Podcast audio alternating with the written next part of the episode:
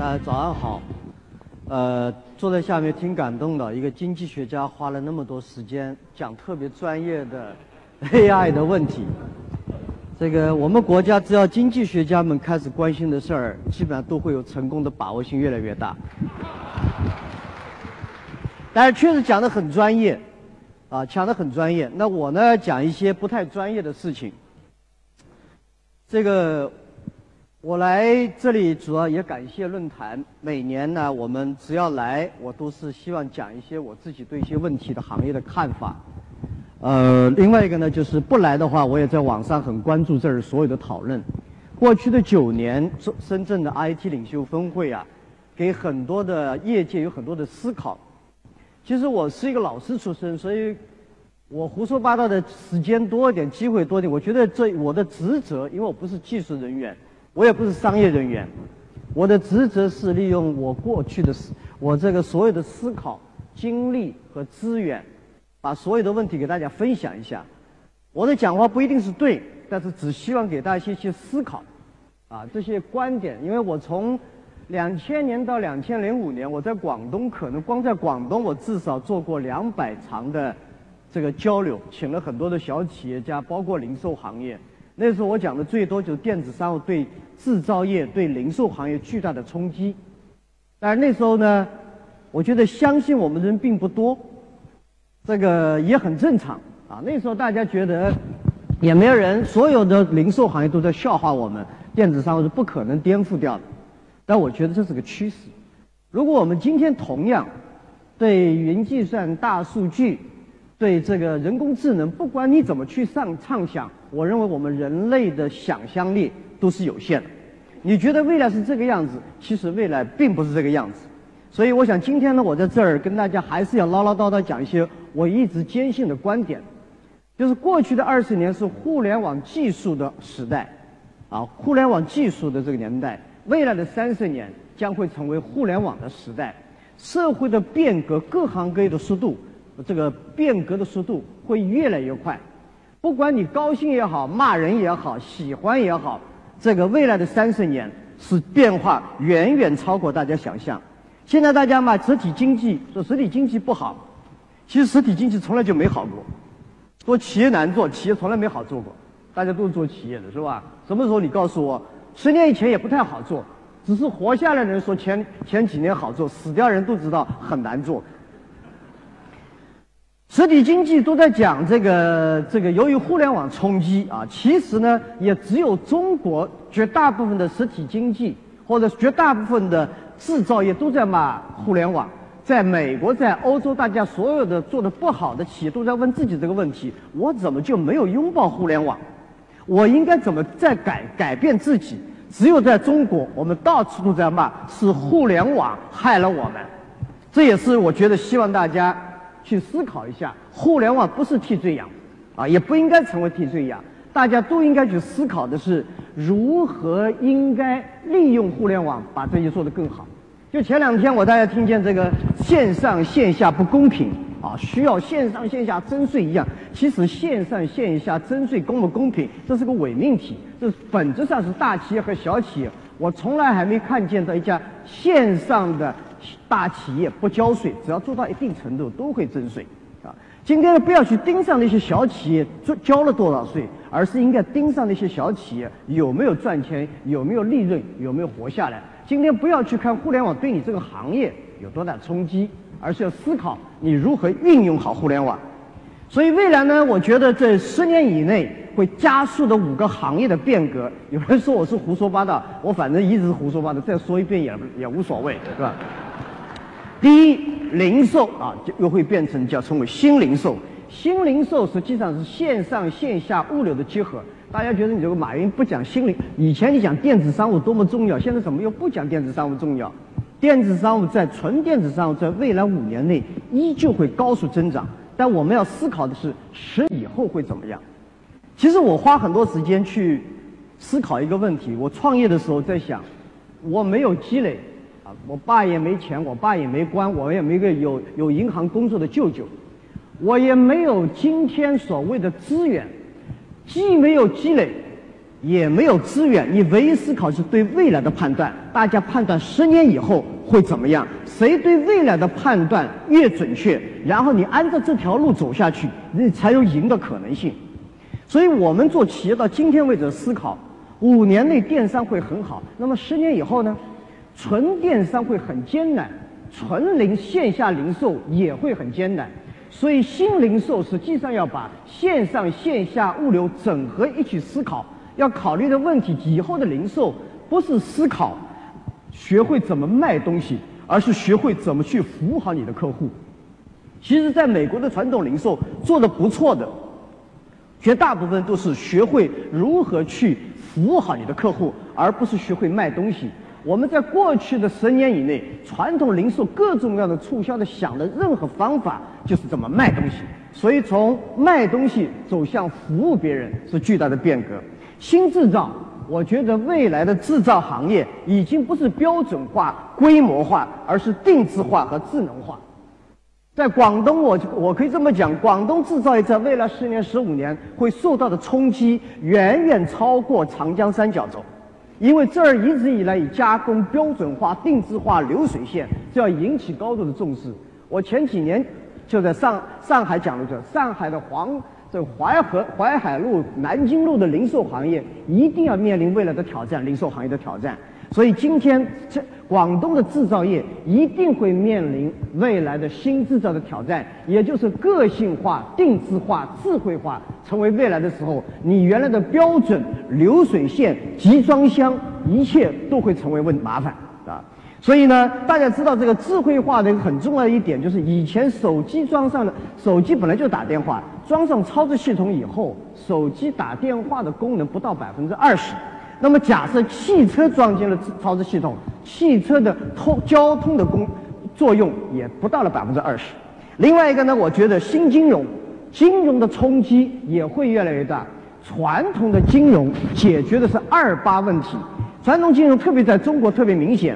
啊，金融机构只要服务好百分之二十的大企业、国有企业、外资企业就行了。至于百分之八十的消费者小企业，第一，他也不需要去管理，做也不一定做得好，因为没有这样技术。而新金融要解决的是八二问题，也就解决百分之八十的消费者和中小企业如何能够解决我们经常在讨论的小企业拿不到钱。啊，这我觉得今天在印度。我们用了我们的这个蚂蚁金服的技术，在短短的一两年内，现在已经有两亿的人印度人用手机开始开设了银行账户进行支付。在今天中国也一样，支付宝和微信支付对整个中国支付行业的冲击啊是非常之大，创新也非常之大。所以新金融会越来越大。第二个、第三个是新技术，核心技术未来将不会围绕以 PC 为主的。芯片也好，芯片 PC 的操作系统和数据库都会重新颠覆，所以我一直觉得我们不应该是换道超车，而不应该是弯道超车，而是换道超车。弯道超车十超九翻，你要想在弯道翻车超车的可能性真不是太大。我要在前面，你想超没机会，只有在另外道上超车才有可能。在根据大数据、移动互联网。啊，在整个未来的云计算、移动操作系统、移动的这这个所有的智能芯片、人工智能上面，中国是有机会的。在 PC 领域里面，我认为还是很有难度。最后是新能源，以前第一次技术革命的能源是煤，第二次技术革源革命的能源是石油，第三次技术革命的主要的能源是数据，所以。社会的变革会越来越大，每一次技术的变革都是就业的变革，所以大家知道前几天这个不是笑话。杭州有两个抢劫犯，抢了连抢三个超市，结果只抢到了一千八百块钱人民币，还被抓起来了。他说杭州因为大家都是用支付，都是用支付宝、微信支付，没人要在商场里面再这么干，这是真事儿。啊，在杭州还有一个叫龙江桥的一个菜市场门口有一个叫花子，他在门口放了个二，大家可以付二维码付钱。行业的变革，连强盗都得改改变自己的手法，要饭都开始改变自己的东西。所以不是互联网抢去了你的就业，而是你对互联网的无视、漠视，对新技术的漠视，啊，无视抢走了你的就业。当我们都在认为这个技术在摧毁就业的时候，其实技术在重新创造无数的就业。上一次工业技术革命，一八七零年，在技术革命初，一八七零年，在美国的农民占百分之五十。大家知道，一百年过去了，现在美国的农民只只占百分之二。中国房地产行业，大家知道这个发展啊。成雇佣了成千上万的农民工，但是最近你们发现这两年啊，我们以前老是担心城里农民工那么多怎么办？房地产没了，农民工去了哪里？去了快递，啊，所以解决了社会巨大的问题。这个大家深圳也一样，深圳发展过程中每个城市都有民工很多，但地产突然没有，地产没这帮人没有回到农村去，他们去了快递，当然现在也有回去的。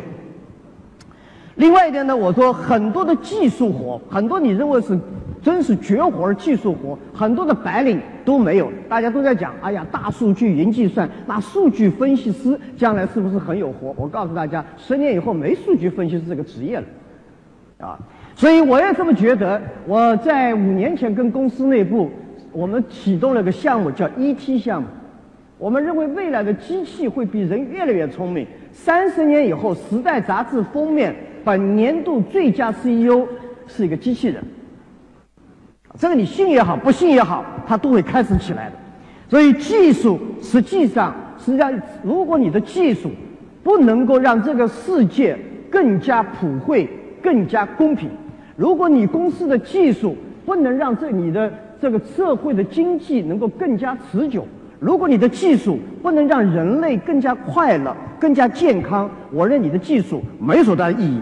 所以以前我们创业是要靠资源，要有钱，要有关系。未来你要创业是问你有没有技术，你有没有数据，你有没有创新，啊，所以这是我的看法。另外一点呢，在座所有的企业家要记住，记得王健林跟我打过一个赌，说线上多，线下多。现在我觉得这个赌没有多大意义，因因为过去啊，我们把企业家称为 entrepreneur，未来我们称企业家叫 naturepreneur。所有的人都是 Internet 上的 entrepreneur，没有一个企业可以完全脱离互联网。所以过去啊，我们说这个，我们说电是高科技，现在还有谁说是电是高科技？互联网以后不是高科技，这是所有的基础设施，所有行业必须要用啊。所以，与其你今天还唠唠叨叨在骂这个东西，还不如调转枪头，赶紧去拥抱，让你的员工多花点时间在这儿，自己都很。所以，未来的三十年，我觉得世界不属于互联网公司，而是属于那些用好互联网的公司。啊，这个过去可能是 BAT，BAT 如果不能把自己的技术、资源、能力、人才普惠化，BRT 会越来越小。只有把自己的技术变成一种普惠的技术，才有可能起来。所以我还是想，未来的三十年，不是互联网公司的时代。而是用好互联网公司的时代，网商也要这我这个已经不存在的这个，它不是一种形态的改变，而是一种思想的深化。大家知道，未来你服务的客户绝大部分都在网上。今天这个百分之八十的消费者，网上百分之八十的消费者都是八零后。再过几年，九零后、两千零后基本上都是在网上。所以你已经没有可能。我们现在还有百分之一大波的人都是在线下的啊，五十岁、六十岁以上的人，有的人还在有一个领导前以前跟我讲，我从来不上网，从来不购物。我说这不是什么时髦的事情，更不是什么时尚的事情啊。就像我们以前讲，我这个呃，这只有贫下中农、没有知识、没有文化的人才可以当大队党支部书记一样。我觉得没有什么东西值得骄傲，我们就必须去学习。再过二十年、三十年，我们面对的所有的客户，他们出生下来就是互联网，所以大家准备好。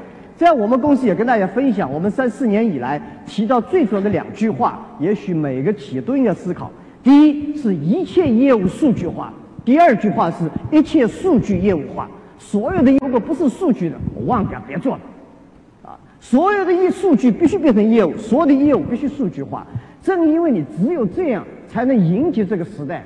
我们尽管走的比较前面，但我们比任何一家公司都担心受怕，如履薄冰。你必须要有独特的思考，必须强迫自己改变昨天成功的模式。所以，未来的企业家是一种开放的胸怀，必须要利他的精神，还有责任感，更需要有全球化眼光。啊，其实现在国内全球化和国际化也搞糊涂。国际化是一种能力，全球化是一种格局。啊，国际化不是在国外开了两个工厂，你会讲几句英文，你就有国际化视野。国际化是一种能力，全球化是一种格局。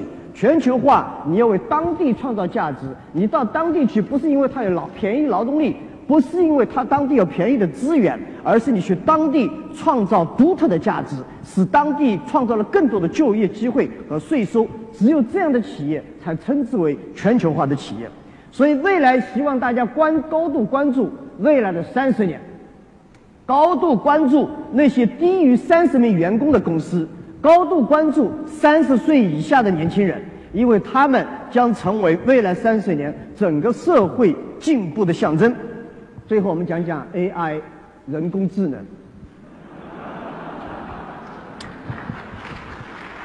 我自己这么觉得，我有不同的看法。允许我有不同看法，对不对？因为我们公司可能因为去年的 IT 领袖峰会的我我晚上参加了研讨会，大家把 AlphaGo 下围棋说的天花乱坠，很恐怖的样子。我个人觉得，so 他 妈 what？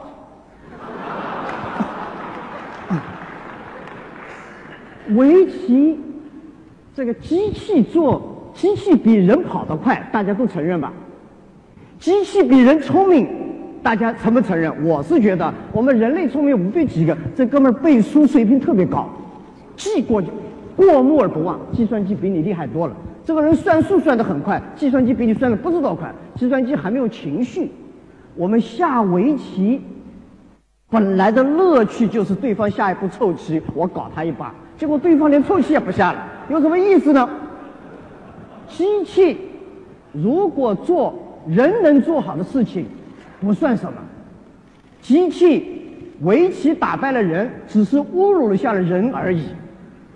机器要做的是人类做不到的事情，这才叫本事，不叫 artificial intelligence。其实我个人认为，我们另外一种方向应该思考的是 machine intelligence。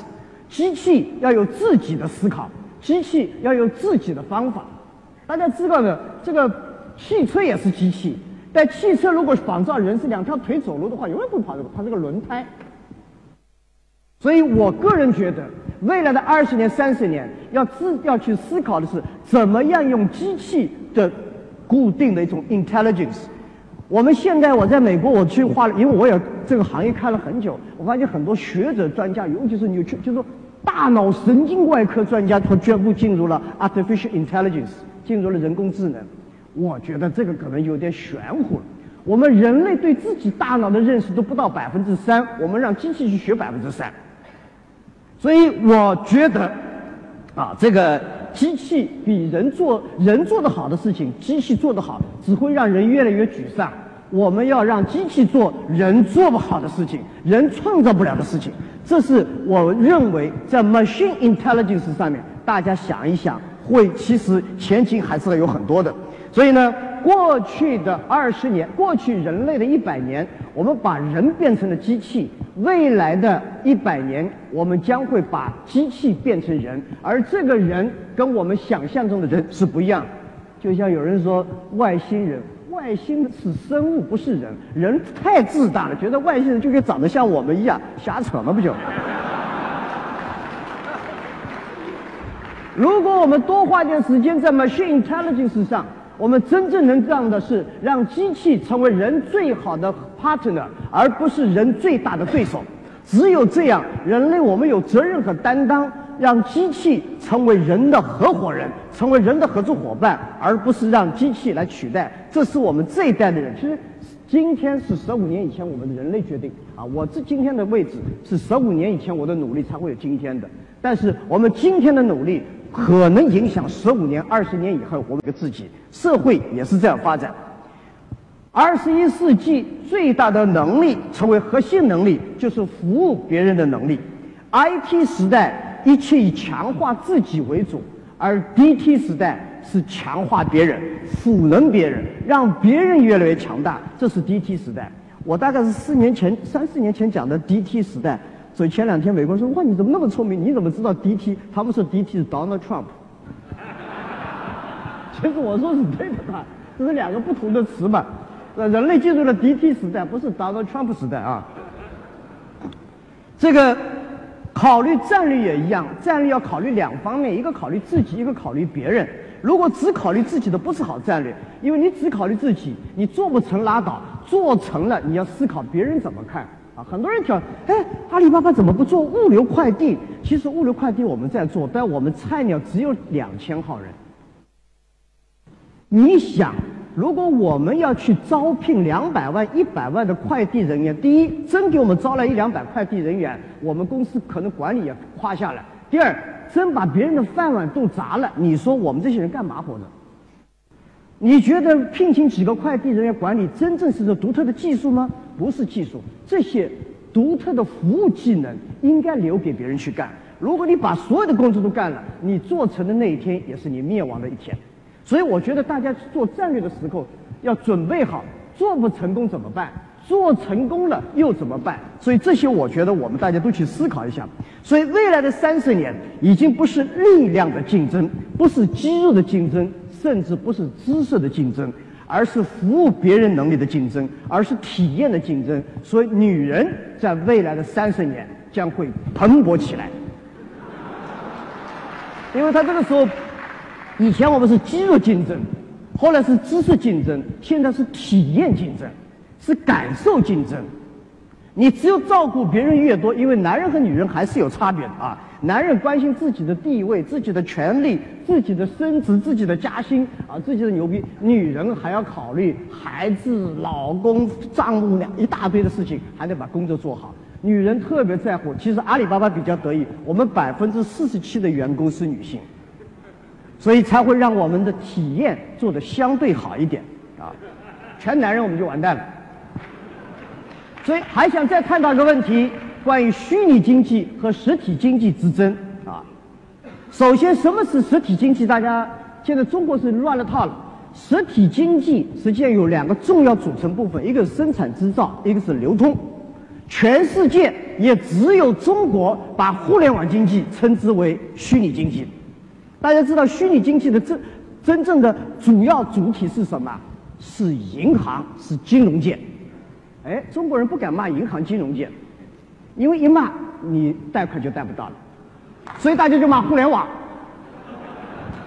啊，事实上是这么回事。虚拟经济的主体是金融界，啊，另外一点，互联网经济不是互联网，不是实体呃虚拟经济。它是虚实结合的经济，因为只有这样才能够让互联网经济才有可能持久的发展。实体经济和虚拟经济本来就不应该是对立的。实体经济现在难，我告诉大家，全世界都难，对不对？虚拟经济强，其实虚拟经济中垃圾也很多。实体经济中垃圾，现在说哎不能淘汰，我觉得该淘汰的必须淘汰，不能唧唧歪歪，为了保护那些。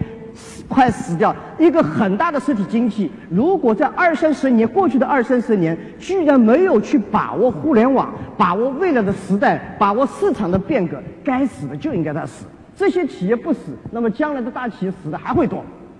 所以我自己觉得，我们不能说一方面要转型升级，一方面又要对落后的产业还得保护，我觉得这是不靠谱的啊。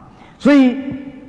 包括互联网经济也未必，我告诉大家，互联网经济活的也不好。除了 BAT 以外，请大家告诉我，有哪几家企业利润很好？BAT 为什么利润好？不是因为他们，不仅仅因为他们走得早，不仅仅他们专注，而是每一家企业都有自己的核心竞争力、核心的技术。腾讯的技术、百度的技术、阿里的技术，技术才是未来真正的红利。如果你没有独特的技术，靠规模、靠低成本、靠不管你是互联网还是实体经济，都会倒掉。今天去思考一下，倒下去的实体经济，请问你有多少人？多少？中国的实体经济好的也不少，实体经济中做得好的非常的多，做得不好的也一大批。互联网经济也一样，所以我不能怪一个行业、怪一个企业，只能是怪自己啊。所以，这个缺乏技术含量的企业，未来是不可能有利润的。没有利润的企业是不可能冒险。你不冒险，你是不可能做出未来的战略。你不冒这种风险，你是不可能起来。所以还有一个，由于各种行业的变化，监管也会变。小型企业创新啊，是靠产靠产品；中型企业创新靠技术；大型企业创新靠制度。一个国家，刚才这个这个朱明讲，整个国家的发展必须考虑制度的变革。任何一次创新，最后都必须是监管的创新，必须是制度的创新。我这个去年啊，这前两年我去了一个这个这个篮球协会。美世界篮球协会，这个篮球协会那个人跟我讲讲，我觉得挺逗的一件事情。他说这个篮球最早是你们知道是个一个篮筐啊，然后呢球扔进去以后，然后马上要有人上去把梯子一放，然后把球拿出来继续比赛。基本上这么干干了很多年，十八年以后，有一个人说：“哎，这个篮子底下的底剪掉不是蛮好吗？这个底一剪掉，这个球速度就快了，然后呢比赛就好看多了。”一下子，所有反对的人是谁呢？拿梯子的人，我工作没了，那不行啊，必须改革。所以其实篮球这个底，第一，这个创新很简单，个创新，创新其实没那么复杂，但就是光这个底剪掉，但是花了十几年，然后剪掉以后，真正变成制度，那就更长了。所以告诉大家，任何一个创新背后付出的代价很多。大家知道，另外是。一八七五年还是一八哦，一八六五年，一八六五年，英国曾经出过一个很有意思的法案，叫做机动车法案，后来称之为红旗法案。就是一八六五年，这个英国的汽车出来，所有上街来砸汽车都是马车夫，因为那时候的马车夫是白领工人，是技术活儿，那工作特别多。汽车出来那还了得，必须毁毁了。最后呢，通过一个法案叫《机动车法案》。机动车法案有一个很重要的一条，就是汽车不许开的比马车快。很重要一点，每个汽车里面必须有三个人，车里面坐两个人，有一个人必须在五十米以外拿一个红旗招一下，啊，就是不能超过红旗的速度。那那时候的汽车的速度是六点四公里每小时，跟人跑走路差不多。这目的是要保护马车的利益。然后，活活的一个汽车行业被整个这个法案给拖了下来。结果，德国起来，美国干脆花了三十年时间，全力往这儿走。美国成为车轮上的国家，把握住了由汽车向石油能源的转变。所以大家记住，结果在英英国一八九五年，整整三十年以后，取消了这个机动车法案。今天的中国，今天的世界。有多少红旗法案在制定中，或者在酝酿之中，而且会越来越多。所以我希望人算不如天算，天算就是云计算，啊，监管要从人算变成计算，要更加科学，要更加着眼未来。然后教育也会发生巨大的变化。人工智能出现以后，请大家记住，教育的方法，教育的你要去跟机器未来比，谁算得快，谁算得准。我们让孩子们去背，我数学以前其实还是不错的。然后后来是我什么时候试试就 sin cosine tangent cotangent，我到今天没用过，就是你彻底糊涂掉了。我觉得我们不要未来的教育一定要重新思考。重新思考我们的教育。以前是说服老年人搞就搞定了年轻人，今天是搞定年轻人就可以搞定年人。未来的社会不是知识的竞争，而是智慧的竞争，是经体验的竞争。智慧的竞争，我们一定要想明白，让孩子们必须去学习音乐、体育、运动、美术。音乐让人有智慧通灵，体育运动让人有团队精神。懂得什么叫 teamwork，我们必须让孩子有画画，学会他们的想象力。我们必须让孩子懂得很多在知识以外的事情。教育的重点未来不将会知识的传授，教育的重点将会是想象力和创造力和团队精神。所以我自己觉得，我们国家的教育体系在未来三十年将会遇到重大的冲击。刚才讲的，如果这张图说明这张图实现的话，有多少人会哇哇乱叫？因为我们现在教育的方法、教育的体系训练的是工业时代，所以教和育又是两回事情啊。教是知识，育培养的是文化。所以我希望大家多去思考，我们国家在教育改革上面，面对未来的大数据、云计算时代，我觉得大家都在讲改革开放。改革开放最大的红利，其实中国促进改革开放改红利的来自点就是知识就是力量。邓小平恢复高考，让有知识的人先富起来，这个其实是很关键。所以未来的三十年，什么是我们这个国家这个时代所需要的？我们今天就要对孩子们进行重新培养。学和习也是两个概念，学校里学的是知识，习是搞的是犯错误啊，不断的去想，是想象力，是文化。